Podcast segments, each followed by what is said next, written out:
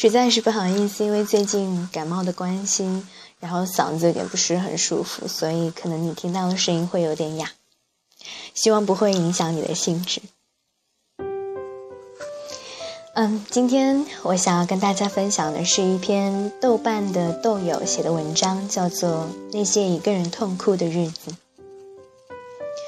Mr. Scott Pack 在《少有人走的路》中写过这样一段话：归途已断，我们不能回到母亲的子宫或者是婴儿期，我们必须长大，我们只能向前，穿越人生的沙漠，痛苦地走过炙热而荒芜的大地。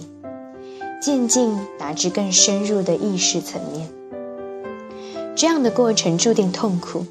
我们都不知道要经历过多少次的痛哭，才能穿越那些炙热荒芜的沙漠，到达一片宁静而美丽的绿洲。在这个偌大的城市里，每天都有痛哭流涕的人们，因为压力、分手、失业、病痛等等。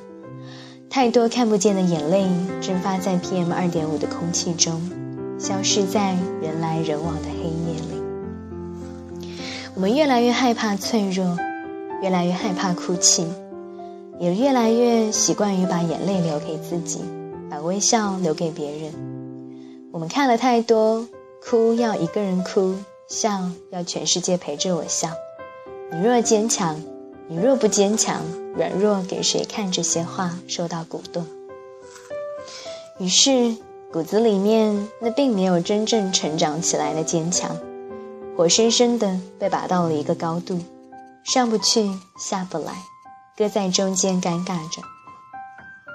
我有一个闺蜜，人长得漂亮，性格也好，说话做事都属于温柔派，骨子里却很坚强。记得有一次坐在咖啡馆。他突然说起一段他感情中的故事。他说那段日子不想跟任何人联系，不想吃饭，也不想说话。每天去上班，走在路上，随时随地都能哭出来。直到有一天，他约他去吃夜宵。他喝了很多的二锅头，然后不管不顾的在他面前痛哭一场，一边哭一边诉说着心里的委屈。我问他。那后来呢？后来就好了，但也就这样吧。他淡淡的说道。他们磨合了很久，经历了很多，最后结婚了。我不是他，所以我不知道他是否真的幸福了。我只希望他再也不会有一个人走在路上，随时都能哭出来的日子。我在相当长的一段时间里，总是不断唱诵着要坚强。我以为坚强就是不为无俗，我以为坚强就是不为无谓的人事伤心，不流泪，不怯懦，不干脆果断加勇敢。可是到现在，我发现其实我错了。那些所谓的定义，压抑了我内心深处的敏感、脆弱，没有安全感。他们从来都没有离开过我。一而再、再而三的压抑负面情绪，把已经到眼眶的眼泪逼回去，用笑脸面对每件事，鼓励自己每天充满了正能量。到今天受不了崩盘的时候，除了躲起来痛哭一场，什么都做不了。